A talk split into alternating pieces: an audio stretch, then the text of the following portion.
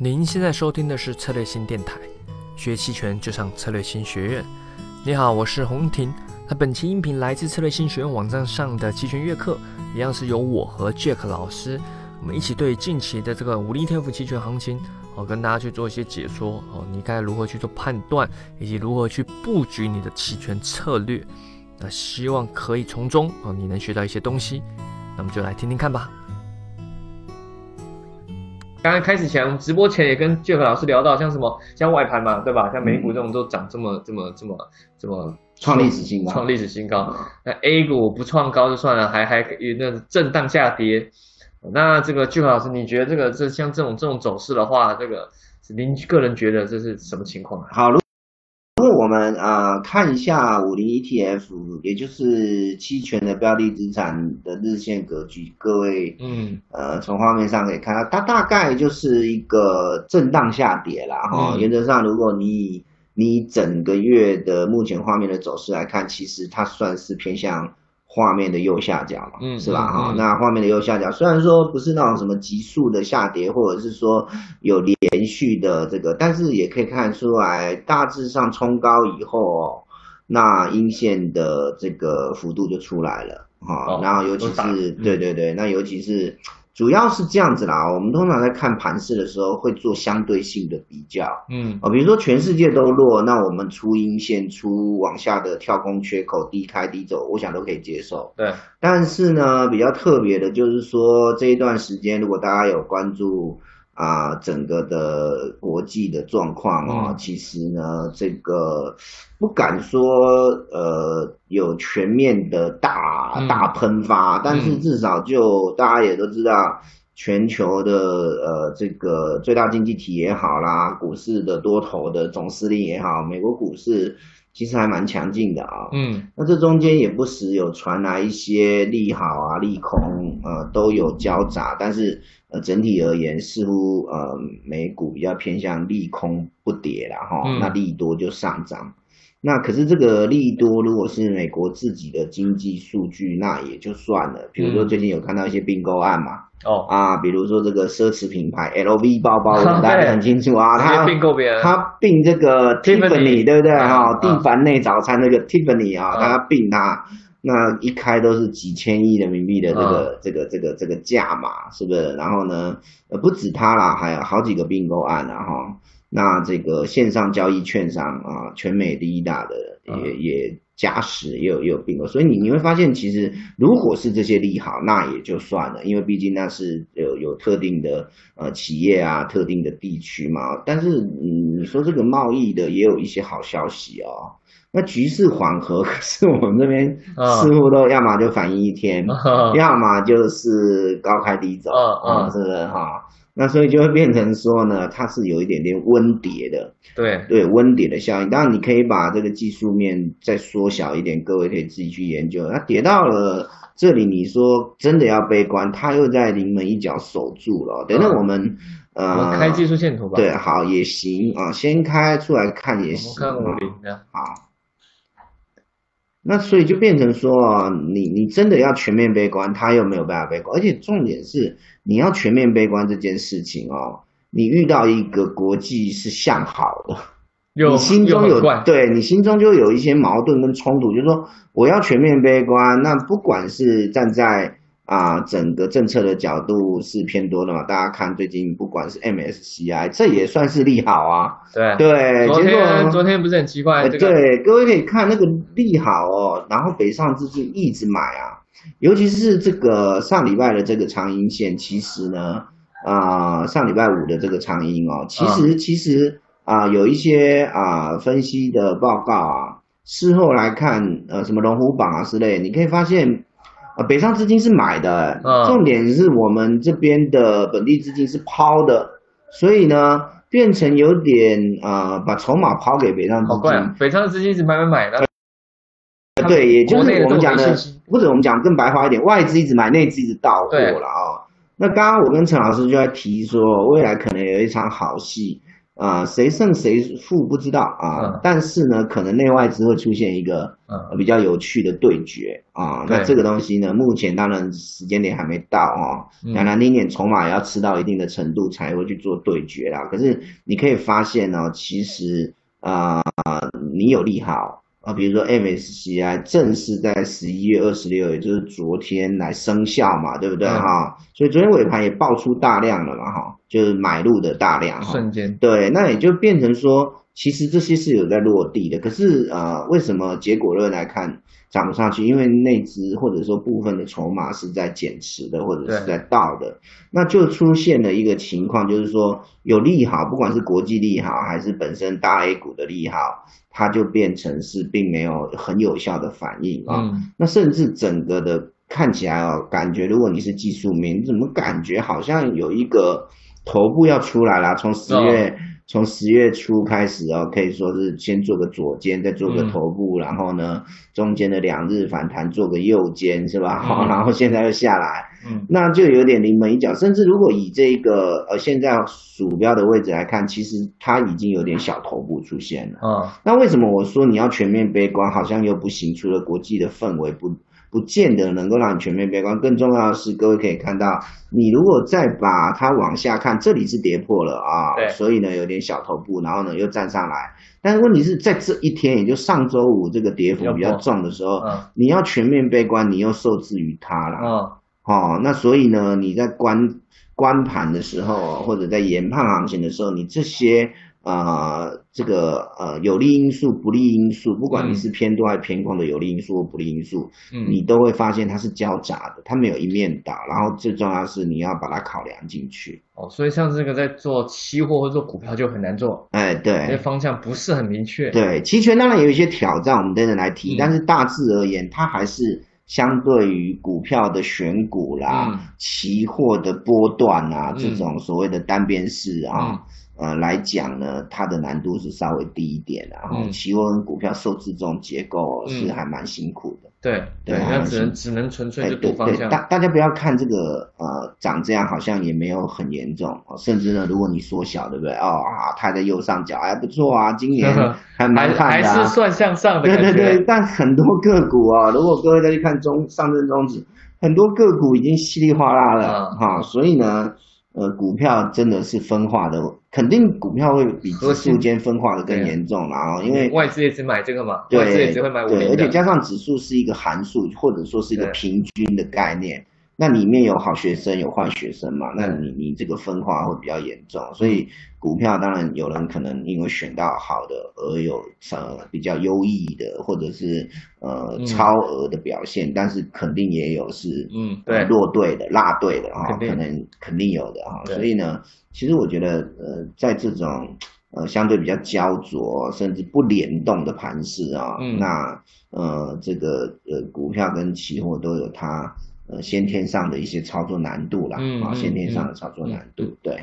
那回到期权上面啊，呃，我们这个我们先也把隐含波动率拉出来，我们永春上面可以拉出这个市场的整体隐含波动率。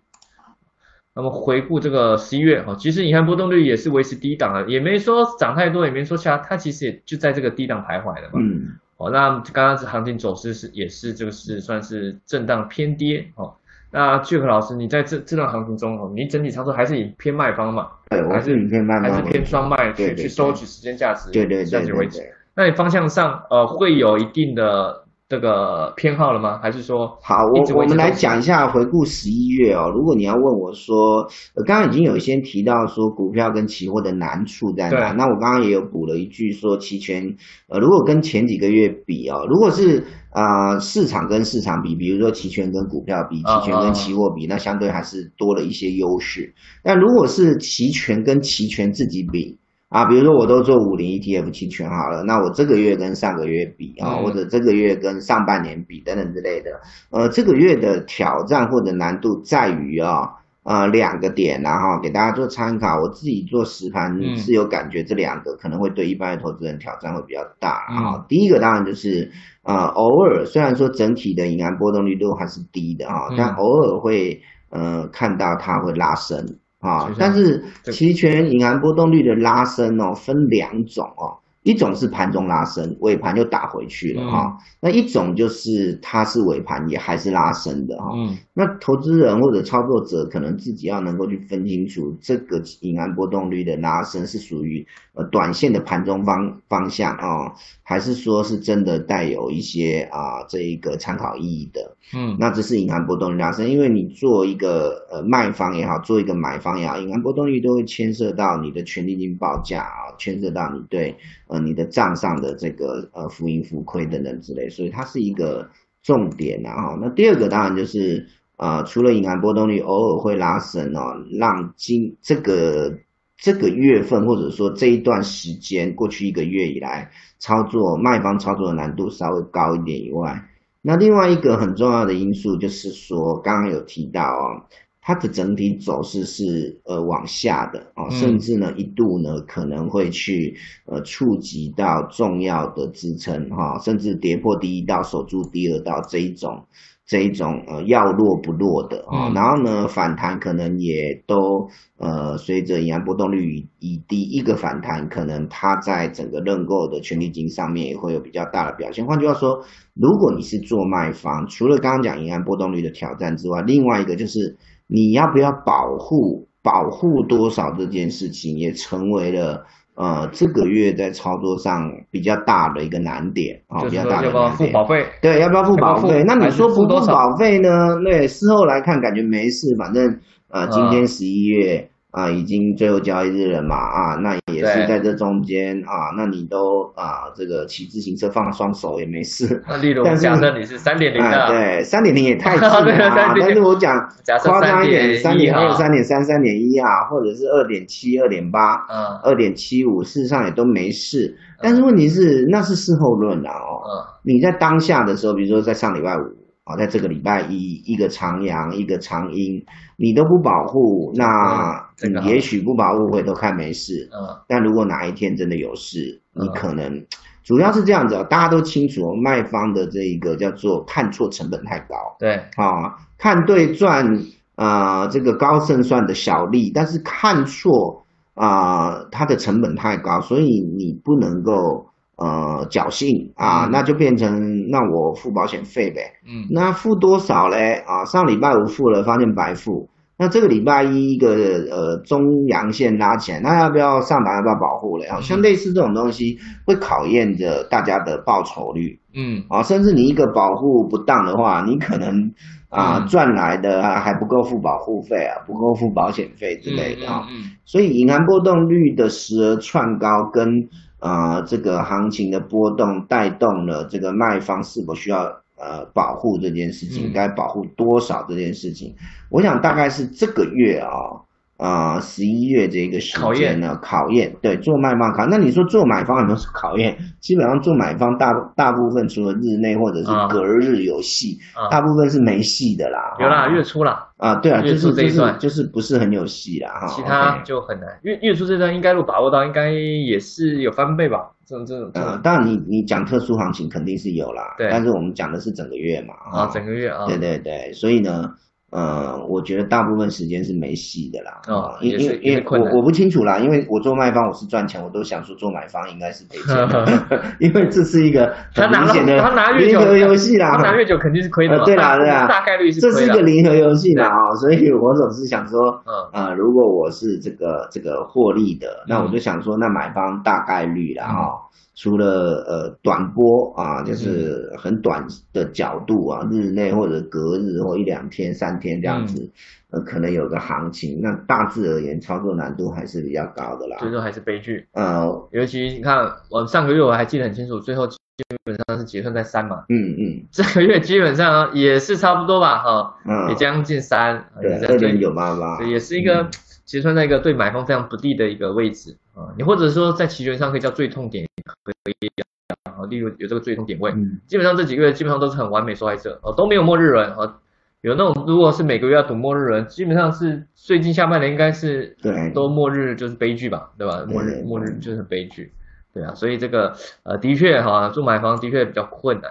卖方刚才像 Jack 老师说的是保险的问题嘛，对，那这个对啊，还是要提醒一下大家，就是保险该付还是要付，但你不能因为说肯定的。好像哎白付了，有些人会前面两次很乖乖的听着，所以老师要说要付，但付付。了两次发现都白付，那以后就就就其其实操不付了。其实操作是结果论啊，也许他不付，他就是呃始终享受着很好的报酬，但大家都很清楚，呃，卖方他是这样，他就是最担心的就是赚十次不够你赔一次嘛。对，好，那我们很怕就是说一朝回到啊这个解放啊前之类的的哈，所以呢，各位还是得注意一下，就是说你你要带着一个嗯呃放手一搏，那也不是不行，而且嗯似乎一直以来都屡试不爽。对，但我们的考虑的还是就是说，宁可少赚不可错赔啦，啊大概逻辑是这样。稳的，卖方还是要做稳对，的。所以如果说回顾十一月，我个人认为卖方还是占了一点点的优势，哪怕你会有很多呃，相较过去几个月会有多一点的担心啊，会有多一点的考验，会有多一点点的获利难度嗯。啊，甚至呢，如果回头来看获利的幅度呢，会相对的比较差一点。嗯。呃，尤其是很多因为近月的大概权利金都掉的蛮厉害的嘛，因为对银行波都一直往走低哈。对，那很多都卖到远月了啊，那远月在过去甚至十月、九月都还有不错，嗯。但是现在远月啊都也开始做大幅度的呃下跌嘛，哈，嗯权利金也不贵了，而且你看，像我昨天看啊，永春的软件上面写说三月的七月还有一百二十天整哈，一百二十天整，今天应该一九啊，一吧，个对不对啊？啊，很久昨。天还有，昨天显示一百二十天啊，嗯哼哼那你就想一百二十天除以三十，不就还有四个月嘛，对不对哈？所以你会觉得这很久，然后呢赚没多少钱，赚它没多少点，对不对你这个啊？才两百多块钱，对，所以呢，你会变得就是说啊，这里呢，相对来讲它呢也也也会钝化啦，嗯。因为它掉的很很多了嘛啊啊。那剩的这些天数也不是太短的时间，那就剩这么点权利金啊，所以呢就会变成钝化，所以有的同学又跑到六月去了，知道吗？那也很久哎，六月你看六月多少六月多几 天？两百一十天，这也太夸张了吧？对，所以每天没掉多少所以就？变成说，其实其实难是对啊，呃每天没掉多少钱？就是你在这个过去哦，锦衣足食哦，然后呢，你就会觉得，哎，现在好像变难赚了。这叫什么？啊高级由奢入俭难。对对对，我以前随便做两三个点一个月，一个点、嗯一两个点一个月，现在可能就赚那零点几个点啊，然后一个月。嗯可是各位要思考一件事，就是说哈，零点几个点还是赚啊，嗯，啊，你有别的更好的选项，比如说你选股很精准那就。买股票。对啊你期货短线非常的凌厉啊，那当然没问题。炒炒单。可是如果以一个大概率不用特别的有本事，不用特别伤脑筋，不用盯盘，不用伤神，我觉得卖方还是可以接受啦。那时间上面当然这一个月有钝化啊嗯，那也是因为市场对走势预期是一个上游压下有撑的夹心饼干嘛哈。对，所以呢，难免在权利金就起不来，银行波动率起不来这样。但我觉得就是说，这个不会是一个常态啦，哈、嗯，那就变成说，在一个得熬过去的这个绵密的走势里面，大家还是。我觉得知足常乐啦，知足常乐。我们看到有些同学就觉得不满足，我问问看有没有什么方法。呃，当然方法是有啊，但是绝对哈会嗯，付出比较多的心力啦。那我是觉得，那还得看这个别的方法你吞不吞得下来。嗯嗯，给给你指一条路，你都不一定能够走得很安稳啊。所以我觉得呃，整体而言应该还是以卖方为主啦。而且接下来要扩容了嘛，哦我对们，还有很多机会，马上就要上哎、现在假设我们现在进入十二月嘛，啊，哎假设不错，当然有铁矿石期权，什么黄金期权，？我记得好像八号就陆陆续续有十二月八号这铁矿石期对权对对，十二月十六吧还是什么时候？反正是 PTA 甲醇，嗯，再来下一个是二十号有个黄金期权，对，然后三百 ETF 的期权也要对，上了，基本上是预估十二月，但嗯是但也不一定准。但我们假设说十二月底或是一月初上，又更多了这种期权。对，但是如果假设它你就是做五零铁五，或者在沪深三百没上之前，哦那这十二月的话，呃，还是继续维持卖期权吗？这个就是呃，目目前看起来啊，假设是五零 ETF 哦，对，呃，可能是这样子啦，你不一定要卖啊，嗯但买的时间点没看到啊。嗯嗯，那就等。那就等对对，你要么就是呃，你愿意去忍受折磨，赚点小钱小钱啊，然后呢，你你得要问自己有没有本事，当呃赚这个小钱，如果出现了一些不利的走势，是你能不能够处理的来？嗯啊，这是第一点嘛，哈，那你就卖。那第二点呢，你可以不卖。啊，但是买要有依据嘛。嗯，目前说真的，我个人的浅见是还看不到买的依据。啊，那你说，那我卖一点点，清仓无敌嘛，仓位很少，我就是心情稳定嘛哈。那我卖一点点，呃，不要卖太多。那该买的迹象出现，我转为买方，这样很好啊。这个就是该做卖方做卖方，该做买方做买方，我觉得这样好。嗯，但是呢，是不是要全面来做卖方？目前为止来看，如果硬要做。嗯，硬要选，硬要进场啊，那大概可能是买房，嗯，但是必须得承认难度高了一点，获利少了一点，对。但是如果你问我，可能也只能这样，哪怕你知道会有一些呃挑战，嗯啊，那得问自己哈，我我我是比较担心说有的同学哦，他他有的投资人哦，他并不是很熟，我们在很多讲座都有遇到啊，嗯，他他的问题你一问你就知道他这个。对期权不是很熟的，嗯，那他去做卖方啊，过去轻松嘛，那这个月可能呢，他呢，呃，就刚开玩笑讲，他也不保护，最后也没事啊，嗯，所以他觉得虽然赚少了一点，但还是赚啊，呃，但殊不知他可能铺路在比较高的风险之下，那我比较担心的就是说，像这样子的情况啊，嗯，利润少是一回事啦，哈，嗯，但如果出现了比较大的这个表态或者是惯性的扭转。你能不能够去避险啊，或者化险为夷，这个才是比较重要的。对，对的。好，我觉得是这样，不一定会发生，但是问题是，呃，发生了以后，可能呢，就是海水退潮的时候看得出。发生这肯定啊，会有一轮就是再重新淘汰一批卖方啊，一定会再重重新淘汰一批卖方。对。不一定是十二月啦，先啊，对对，不是十二月，不是，我是说这个有可能是维持的低，维持两三个月、三四个月都有很有可能。过去的历史从二零一五到现在也有很长的时间，只是说达一年。对对，只是说有的人就是说哦，故意去找那个节点来看哈，嗯啊，当然中间有一些小波动，他都算进去哈。其实这一次四十几天已经到了一个。呃，比较长的时间点的啦。对，今年来说是比较比较长的时间点的，银行波下降的这个来算的话，低档。对，那我们就是得要去注意，就是说，呃，可能变盘这件事情哈。那这边也跟大家分享，银行波会不会上涨这件事情，取决于预期心理嘛？因为银行波是市场预期心理的一个指标嘛。对对对对。那这个指标会上来，是因为市场对预期心理改变。那市场为什么会对预期心理改变？可能是盘势引导市场心理改变，可能是消息面、政策面引导市场心理改变。但总是会有个原因，才让市场心理改变嘛。市场心理不会没有行情它就乱改变嘛。哈，那所以各位可能要去把因果关系找出来，然后具体的反应啊，就是银行波动率。那银行波动率的走升象征的。呃，你的卖方难度会开始增大，嗯，好，那各位可能要注意延续力的问题，嗯，啊，那过去隐含波动率可能就一天走升一天就隔天又打回原形，可能比如说当天尾盘就啊，对，那你你就会有一种侥幸心理，就是说，那那反正它走升。呃，也也不会碍事，因为时间过就好。可是你要思考，万一有一天是真的隐含波动率的逆转，嗯，那你你能不能够应变，从卖方变成得保护了，或者是甚至卖方得平仓转为买方了，等等之类的。那卖宽垮变成单买哈，那有时候单买呢，等于是呃变成白走一趟。啊，但是呢，狼来了久了以后，有一天可能狼真的来了。嗯，哦，类似这种东西，可能我觉得是十二月，呃，比较大的挑战呐，哈，比较大的挑战。对，好了，音频就到这边。如果想学更多期权的实战培训，欢迎参加十二月底的期权独胜班啊！这次的课程是办在深圳。